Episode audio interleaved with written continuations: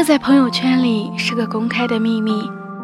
大辉不论发什么状态，夜夜都会在状态下认真的评论，哪怕大辉说洒家今天拉了个屎，感觉不甚畅快，夜夜也得温柔的回复，多喝水，多吃蔬菜，少抽烟，少喝白酒，照顾好自己身体哦，么么哒。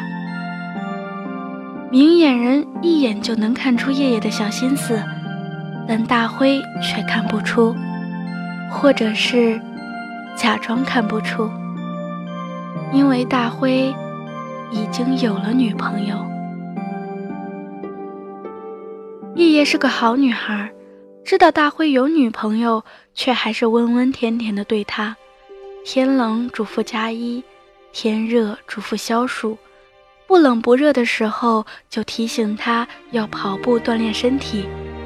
大辉的女朋友过生日，夜夜都不忘打电话。大辉，记得替我祝 Coco 生日快乐。大辉送了 Coco 一个 iPad，Coco 乐呵呵地 PO 上微博，夜夜就心酸地在微博下方点赞。时间长了。口口看叶叶越来越不顺眼，凭什么老是给大辉点赞写长评？凭什么我过生日你要打电话给大辉送祝福？凭什么我跟你明明不熟，你还得在我眼皮子底下晃来晃去？我是他女朋友，还是你是他女朋友？大辉，你也不注意点删掉他不就一了百了了吗？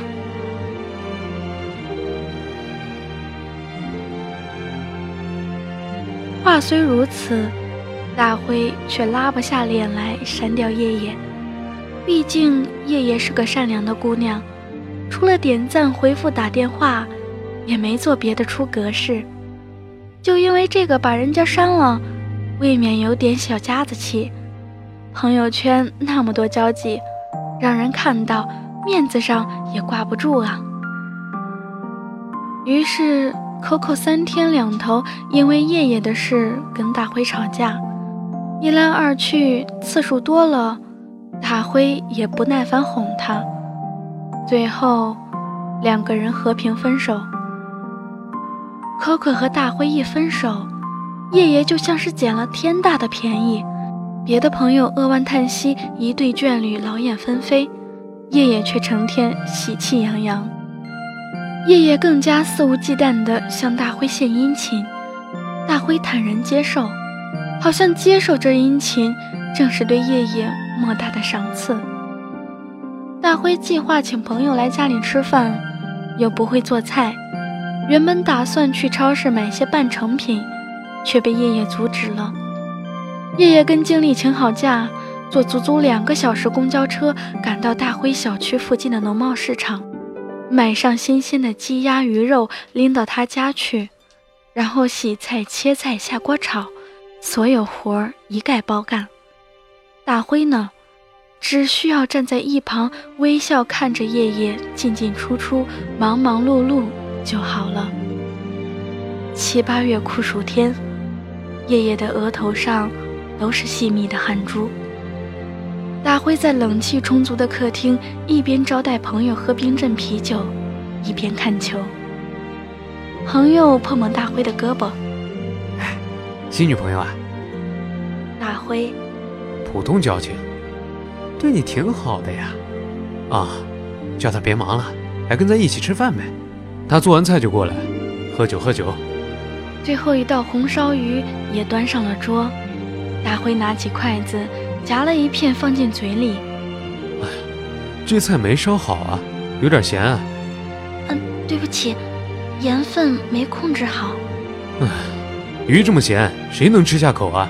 下次注意，下次一定注意。朋友很尴尬。啊，没事的，叶叶，我觉得味道挺好的。叶叶从嘴角挤出一抹勉强的笑。一帮人酒足饭饱。夜夜要赶回去加班，大辉客套：“我送一下你。”“嗯，不用了，我自己出去坐公车就行。”“那你注意安全啊。”夜夜沮丧的神情，并没有被大辉看在眼里。他顶着毒辣的太阳出门，T 恤背后是一大片汗水打湿的痕迹。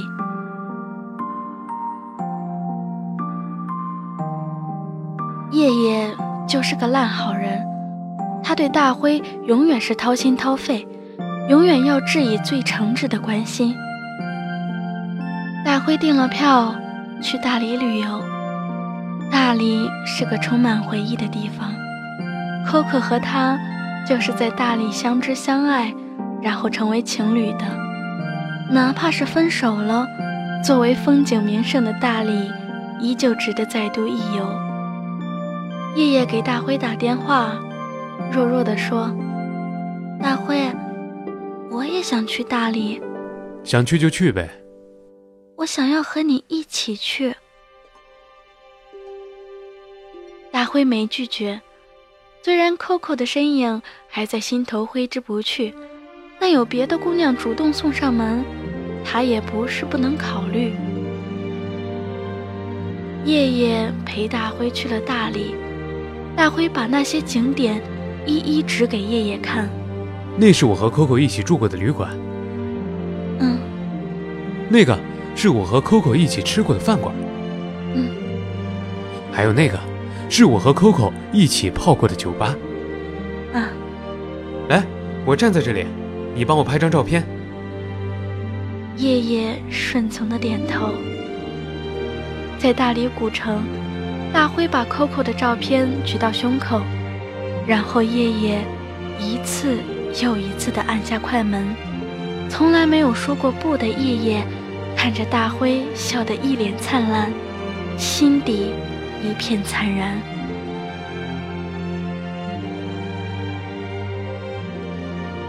大理之旅结束，两个人带着迥异的心境踏上归途。在机场等待登机时，大辉给 Coco 打了个电话：“谁呀？”“我。”“哦。”“最近还好吗？”“马马虎虎。”你猜我现在在哪儿？你在哪儿关我毛事儿？回头我给你发条彩信，你就知道了。别给我发，我没兴趣关注你那点破事儿。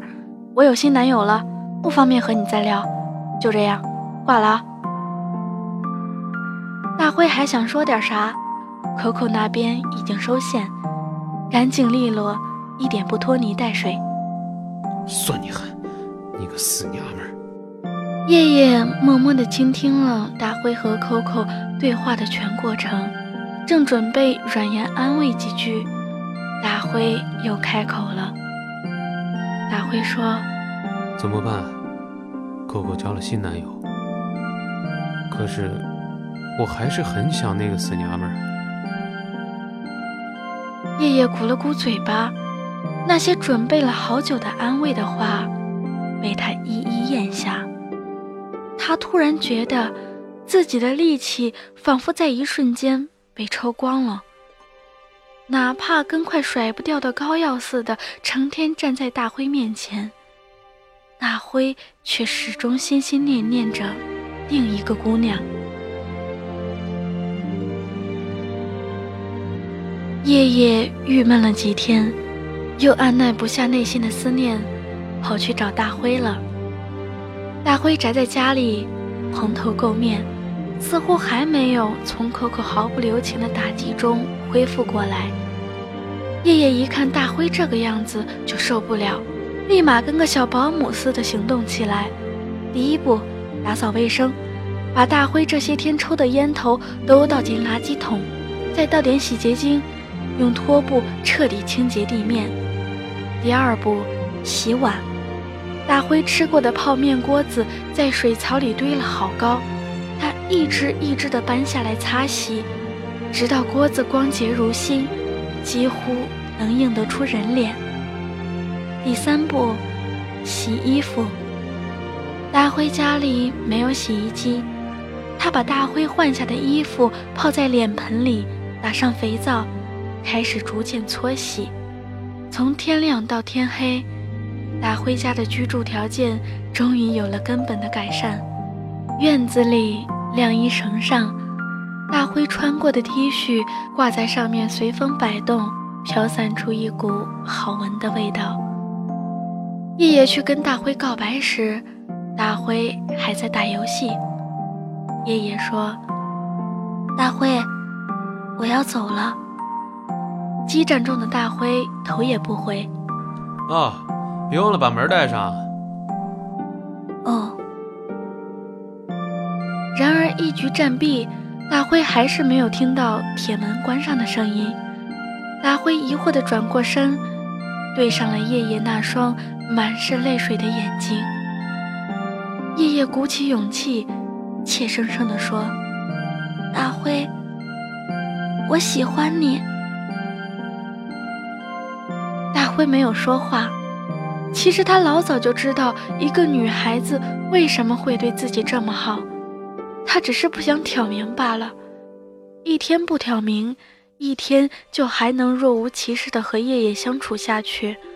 毕竟夜夜不是自己的那颗菜，Coco 才是。可是 Coco 已经不爱他了。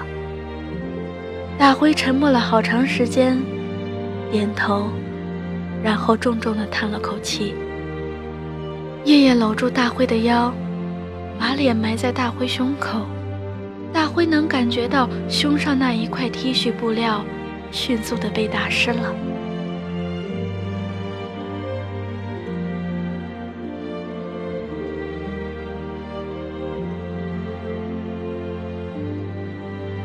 有一个好消息和一个坏消息同时发生。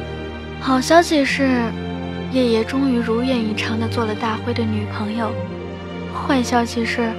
在大辉女友的头衔上，要加个背后的形容词。大辉是这么跟哥们儿介绍叶叶的：啊，叶叶是我好朋友。谁能相信世间有这样的好朋友？他给你洗内裤、洗袜子、洗盘子，他给你烧排骨、烧鱼汤、烧洗脚水，他和你住在一起、睡在一起。你的衣柜里有他的连衣裙，你的床下有他的高跟鞋。你的杯子里还插着他的牙刷，绵绵就不信。绵绵是个还在念大学的水灵妹子，留着一头长发，眼睛大大，睫毛长长。她老爱来大辉家找大辉玩，大辉也希望她来找自己玩，因为绵绵比叶叶漂亮，绵绵比叶叶年轻，也比叶叶有趣。绵绵组过乐队，当过主唱。而叶叶不会，绵绵会弹吉他，会弹古筝，而叶叶不会。绵绵会化妆，会设计衣服，会把自己打扮得风姿卓越，而叶叶不会。大辉几乎要忘记 Coco，转而爱上绵绵了。白天夜夜不在，大辉就和绵绵关在房间里听收藏的摇滚乐，看电影。到晚上，夜夜快下班。大辉就把绵绵送上回学校的出租车，直到有一天，趁着夜夜上夜班，大辉扭捏着不愿意让绵绵走，提出绵绵可以留宿。他满以为绵绵不会拒绝，谁知道绵绵竟然爆粗了：“去你丫的！”我说真的，别以为我不知道你有女人，哪儿有啊？自己去浴室看看，你牙杯里插着两把牙刷。那是我哥们儿。上次来我这儿住，忘记带走的。你哥们儿一大老爷们儿，干嘛要用粉色牙刷？不觉得恶心？因为我哥们儿很娘炮啊。得了吧，我又不傻。你哥们儿就是你女人吧？绵绵跟大辉告别，嘴角带着一丝神笑。大辉拙劣的谎言被一个小妹子一眼揭穿。脸涨红的跟猪肝一样。这一次，绵绵没有让大辉送，他拎着包走到小区门口，迅速钻进一辆出租车，然后消失在大辉的视野里。大辉有点失落，更加失落的是叶叶。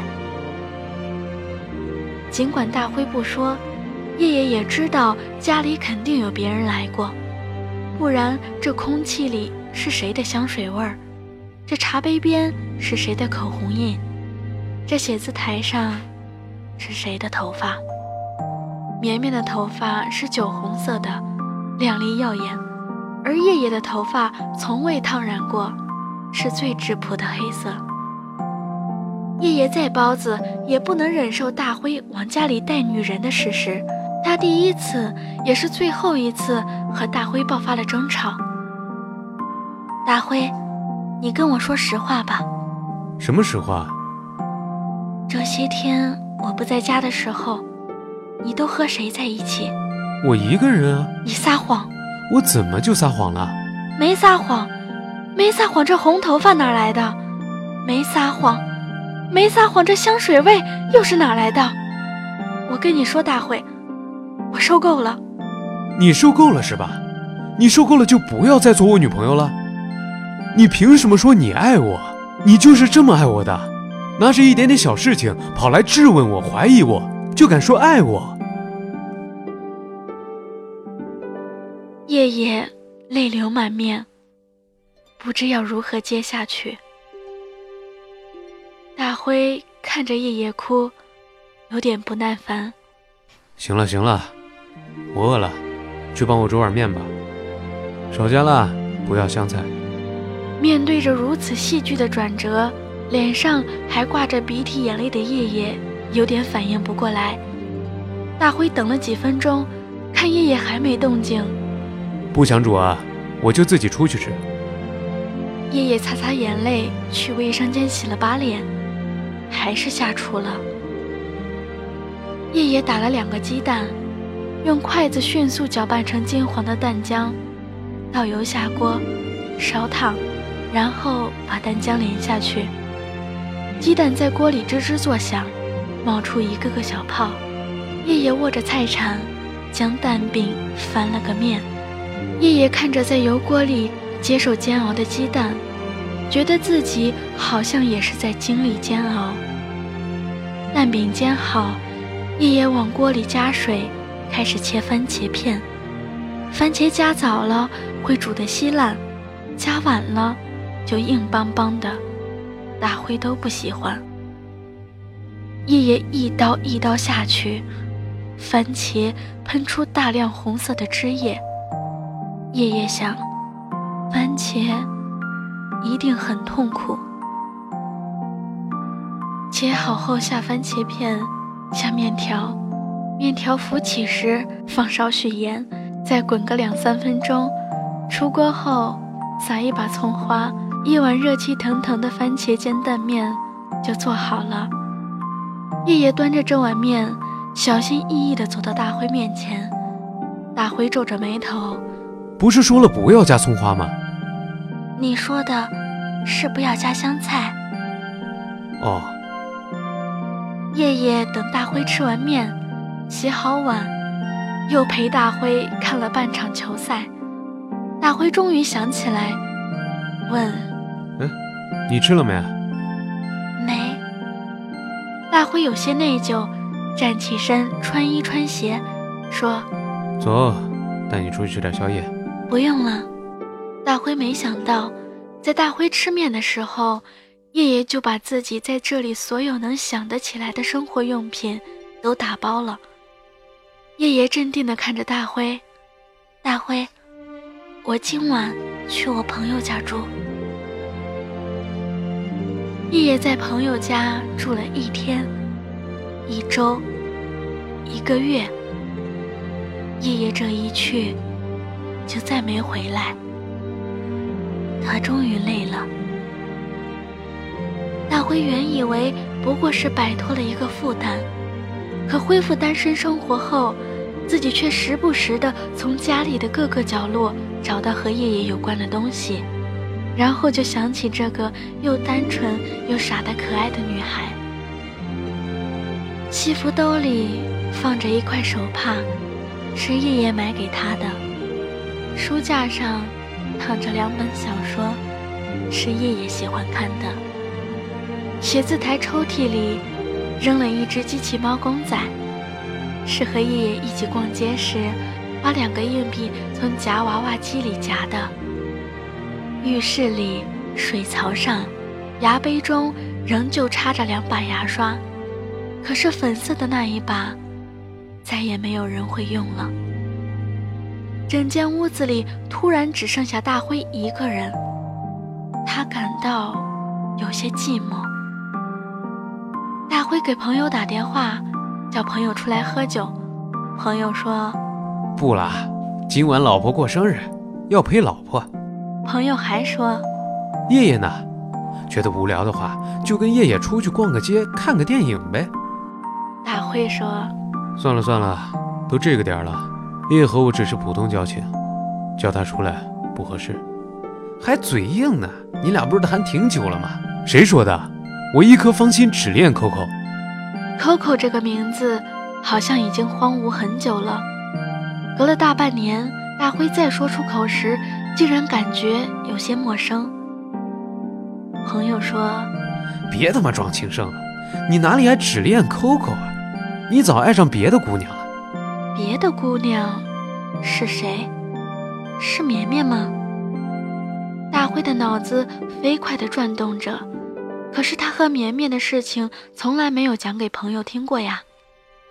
朋友说：“行了，行了，行了，电话挂了啊！我老婆催我了，有事再联系。”嘟嘟嘟的忙音从电话那头传来，这头的大灰还一头雾水，他想不出到底谁才是朋友口中自己爱上的别的姑娘。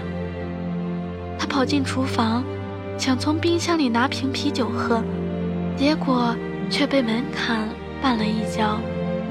在这里住了这么长时间，大辉也不知道厨房的门槛高，要小心一点。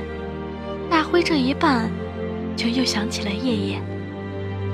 他想起那年夏天失恋后，夜夜担心自己不好好吃饭，就每天过来给他烧菜。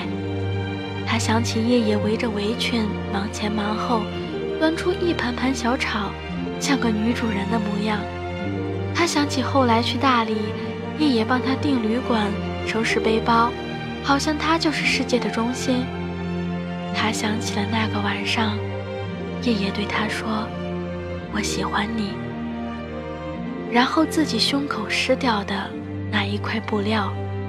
他甚至想起了夜夜明知他和绵绵曾在一块胡闹，却还是深夜下厨，给自己煮了一碗面条。再早一点的时候。他一在朋友圈发状态，夜夜就连忙点赞回复。他记得某天走在路上摔了一跤，碰破了眼角，一片点赞中只有夜夜着急地问：“有没有事？要不要去看医生？”他给他带来的温暖，无人可及。我还爱叶叶，我爱他。他像是对着空气里的朋友说，又像是自言自语。只恨懂得太迟。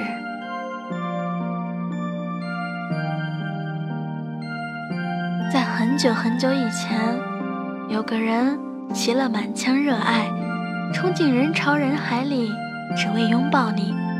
给那个人打开锁来的是你，为那个人敞开心扉的是你，可把那个人拒之门外的也是你。你仗着他的喜欢，上演一出又一出拙劣的戏，好像只有刺痛对方，才能确定他对你的心意，直到他终于心碎离去。屋内喧哗的空气突然安静，你才发现，原来你最怕深夜独自清醒。可惜，你再也没有机会与那个痴心不改的少年相遇。如今。你发给他的微信会弹出“请先添加对方为好友”的对话框，拨他的手机号码无人接听，传给他的短讯了无回音。那个人早已渡过河去，却在你的生命里种下了抹不掉的痕迹，而你只能带着满满的回忆，在爱情这条单行道上继续。独自走下去。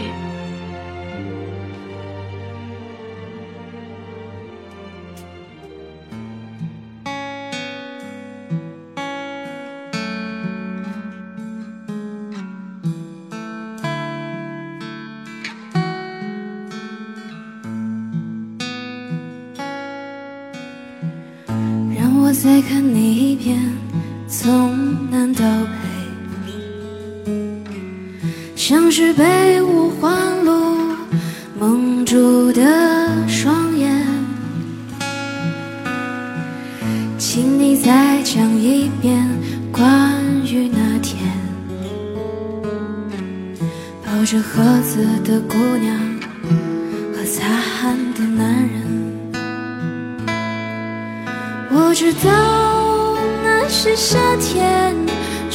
青春一样回不来，代替梦想的，也只能是勉为其难。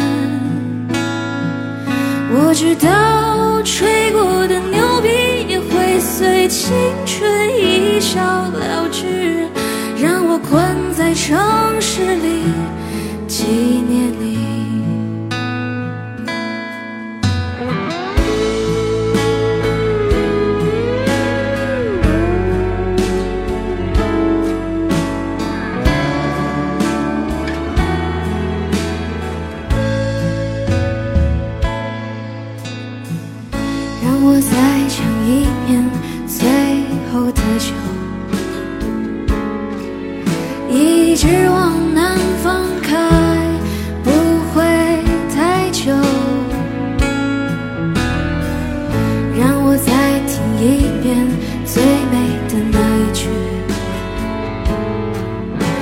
回家了，我在等你呢。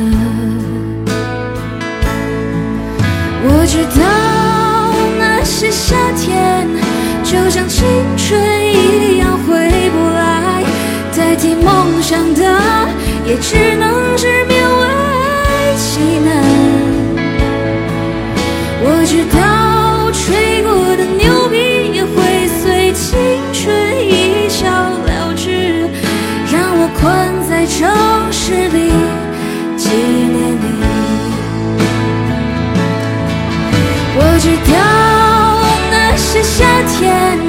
就像你一样回不来，我也不会再对谁满怀期待。我知道